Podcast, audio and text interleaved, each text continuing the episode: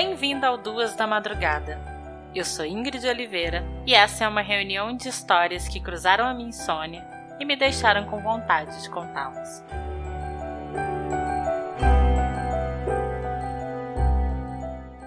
Episódio de hoje: Família Turp e a Casa dos Horrores.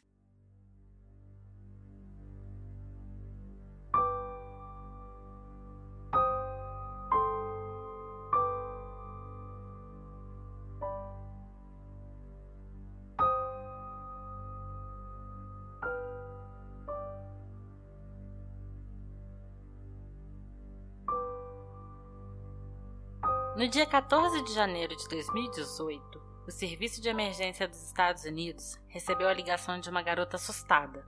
Ela disse: Fugi de casa, somos maltratados, os meus irmãos estão acorrentados. Quando a atendente perguntou seu endereço, ela leu uma sequência de nove números. Era o seu código postal. Questionada sobre em que rua estava, ela respondeu: Não sei. Nunca saí de casa, não sei os nomes das ruas. A casa está tão suja que às vezes eu não posso respirar. Também contou que antes moravam no Texas e que seus pais os mantiveram em um trailer por quatro anos, sem aparecer por lá. Anos em que se cuidaram sozinhos. Essa garota era Jordan Turpin, de 17 anos. Jordan era filha de David e Louise Turpin, de 57 e 50 anos. Os dois cresceram na Virgínia. Louise não teve uma infância fácil, ela foi abusada pelo avô paterno, e mesmo que as pessoas da família soubessem desse e de outros abusos cometidos por ele, nada nunca foi feito. Ela e David se conheceram na igreja. David era um rapaz educado e que estava sempre bem vestido. Era também um ótimo aluno. Logo os dois começaram a namorar. Isso não agradou os pais de Louise, já que ela tinha apenas 15 anos e David 23. Cerca de um ano depois, os dois fugiram juntos, que fez com que a família de Luiz aceitasse a relação.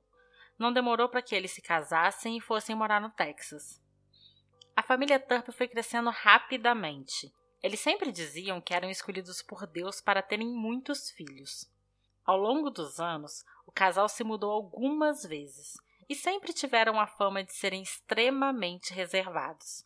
Em 2011, já morando em Paris, na Califórnia, David registrou a casa da família como uma escola privada, nomeou-se diretor dessa suposta instituição e matriculou seis estudantes em diferentes séries.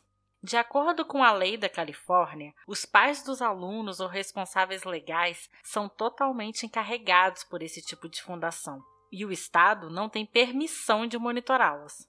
O casal sempre foi muito rígido, é o que conta a irmã mais nova de Louise, que foi uma das poucas pessoas que tiveram contato mais próximo com eles. Chegando a morar na casa dos dois por um curto espaço de tempo, disse que os Turps criavam muitas regras e nada podia ser feito na casa sem que fosse previamente autorizado. Isso incluía comer e ir ao banheiro. Para conseguir sair da casa e ligar para a emergência, Jordan pegou escondido um celular que tinha sido jogado no lixo por sua mãe. Antes do aparelho ser descartado, ela ouviu dizer que ele não estava funcionando bem e só fazia chamadas de emergência. No início daquele dia, ela conseguiu pular uma das janelas da casa junto com um de seus irmãos, mas ele ficou com muito medo e pulou de volta. A atendente, que recebeu a ligação de Jordan, conseguiu entender onde a garota estava e mandou que dois policiais fossem até lá. Ela pediu que a menina esperasse embaixo de uma placa de pare, que estava próxima a ela. Os policiais que encontraram Jordan, depois de ouvir tudo que a garota tinha para dizer, perceberam que a situação podia ser muito complicada e chamaram reforços. Quando os policiais entraram na casa, o lugar era assustador. Um dos oficiais relatou que as crianças pareciam muito frágeis e assustadas. Estavam acorrentadas às suas camas, a casa fedia podridão de fezes, urina e comida estragada. Havia sujeira pelo chão e sacos de lixo por todo canto. As crianças estavam desnutridas, maltrapilhas e imundas. A única parte limpa de seus corpos era onde a algema encontrava a pele. Segundo as crianças, elas eram torturadas e mantidas algemadas diariamente. As crianças detalharam que eram forçadas a dormir por volta das quatro da manhã, durante 15 horas por dia, o que ajudava a não chamar a atenção dos vizinhos. Só podiam deixar os seus quartos quando os pais os chamavam para comer e faziam apenas uma refeição por dia, composta por um sanduíche de pasta de amendoim ou um burrito congelado. Doze dos treze filhos apresentavam um quadro de desnutrição severa. A filha mais velha tinha 29 anos e pesava 37 quilos, enquanto a outra, de 12 anos, tinha o peso de uma criança de 7. As crianças tomavam apenas um banho por ano e suas roupas estavam pesadas de tanta sujeira. Se lavassem as mãos acima dos pulsos, eram punidos pelos pais por desperdiçar água. Os filhos também relataram que quando faziam viagens eram obrigados a parecerem felizes nas fotos. A mãe tirava várias fotos em uma mesma viagem e postava no Facebook ao longo dos anos, para mostrar para a família dela que tudo estava muito bem.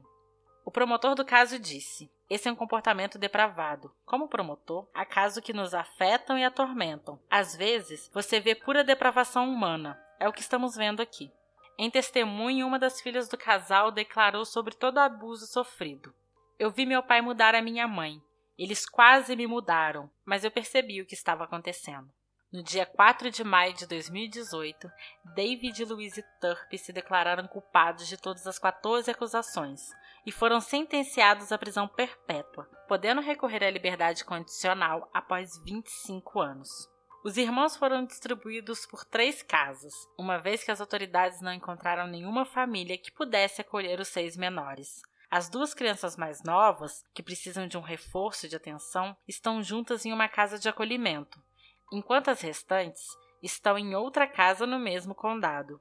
Quanto aos adultos, os sete foram colocados juntos numa casa. Apesar de estarem separados, os irmãos sempre mantêm contato.